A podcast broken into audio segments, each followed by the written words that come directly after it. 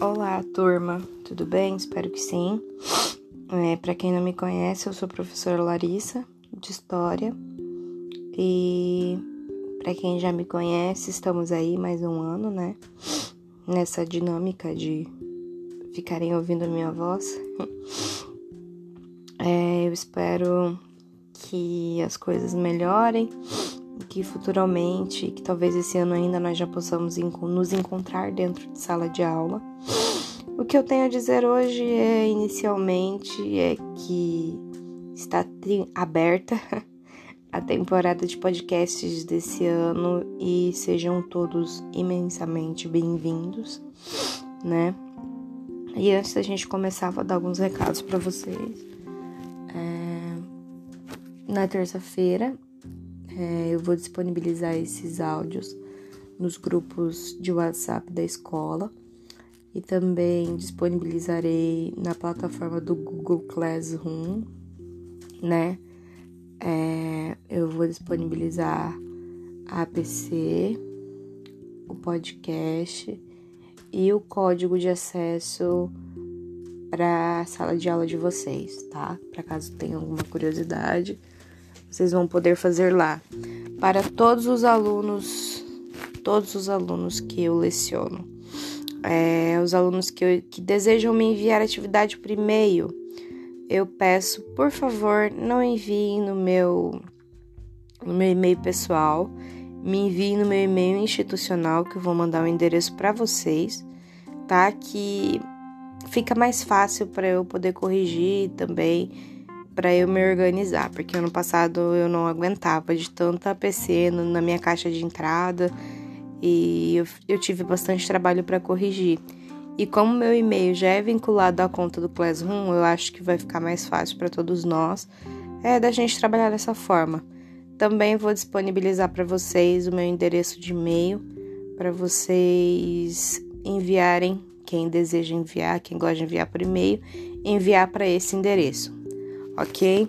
Então, dados os recados, vamos começar. É, a nossa videoaula de hoje, nossa mini aula, tem como foco principal o tema do Brasil monárquico e a proclamação da República, né? Então a gente é, o que nós desejamos aí é que vocês entendam que esses processos políticos, né, é, econômicos, sociais, ambientais, culturais, nos âmbitos local, regional, nacional e mundial, em diferentes tempos, é, eles vão acontecer a todo momento, né, por questões é, científicas, tecnológicas, é, independente do tempo. E a gente quer que vocês compreendam e se posicionem de forma crítica em relação a isso, né? Quais são esses processos, que vocês entendam esses processos e consigam opinar sobre eles.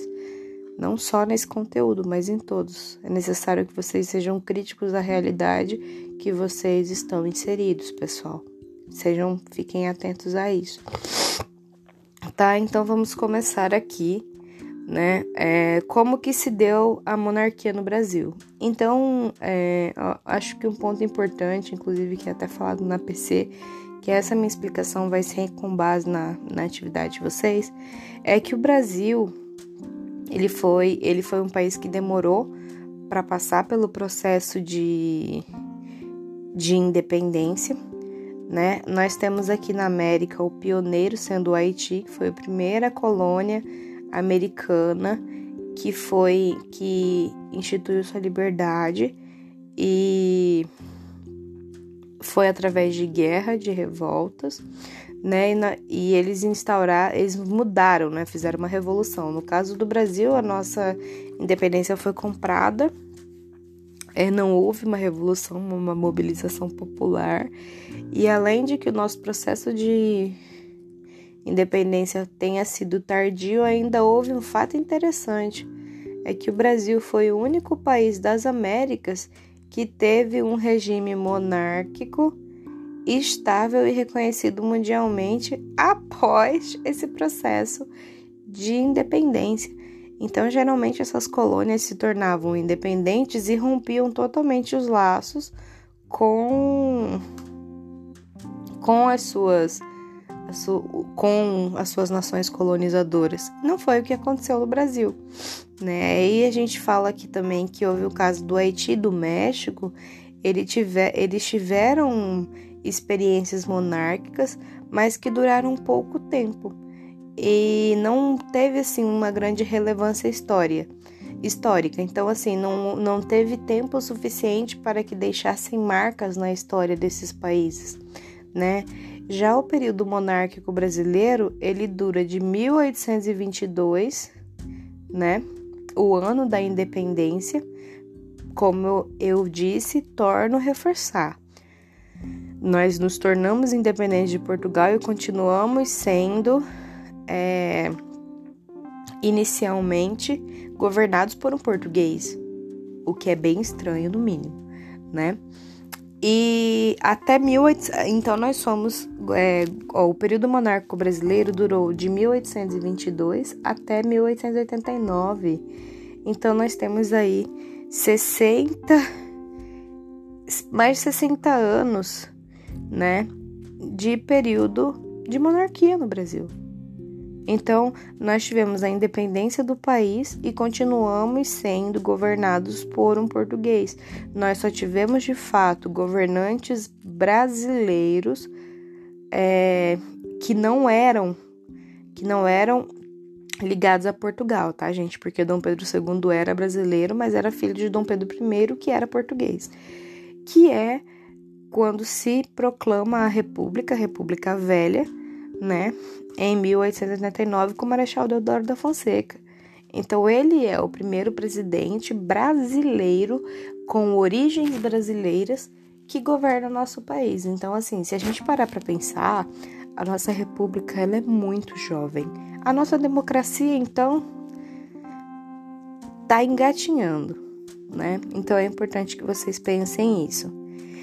Então aqui nós temos, ó, o período de 1822 a 1889 pode ser dividido em três períodos menores, né? Então aqui, como eu já falei para vocês, inicialmente foi governado por Dom Pedro I, né?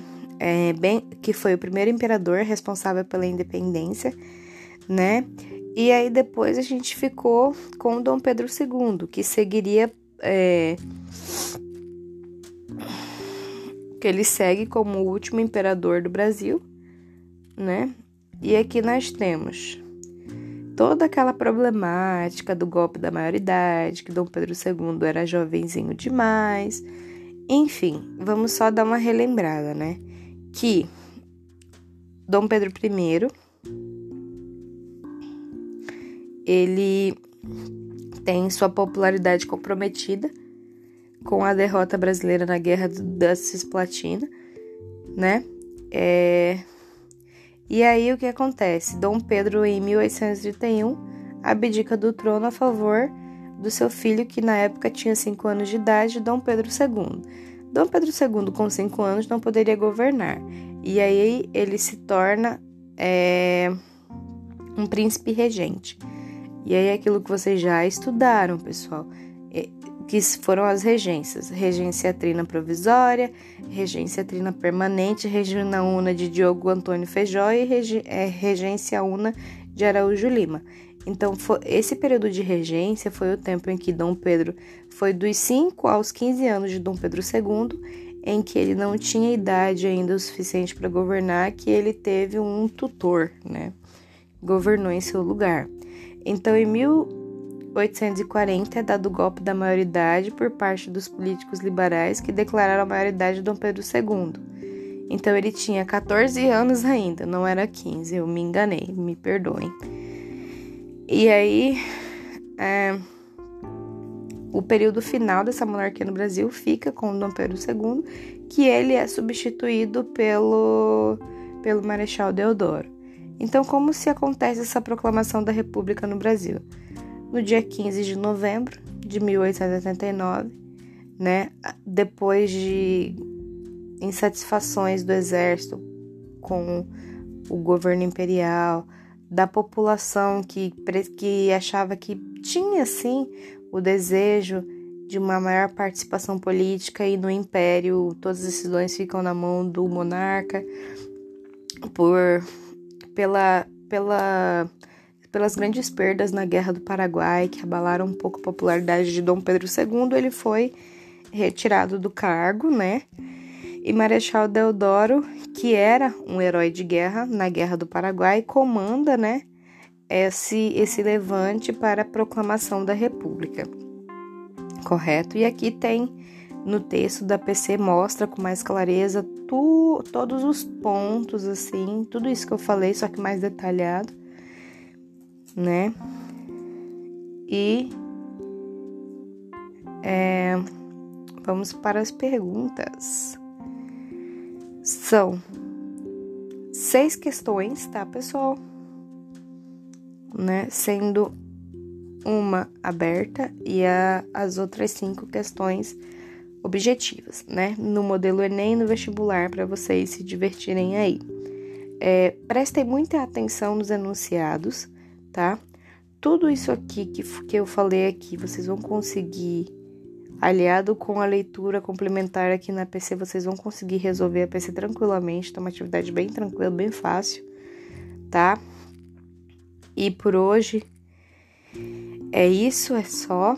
Eu espero que tenha sido é, de grande valia, que tenha trazido uma clareza de ideia para vocês. E caso precisem de mim, caso é, estejam realmente com alguma dúvida, com alguma dificuldade, se sintam à vontade para entrar em contato comigo, tá bom?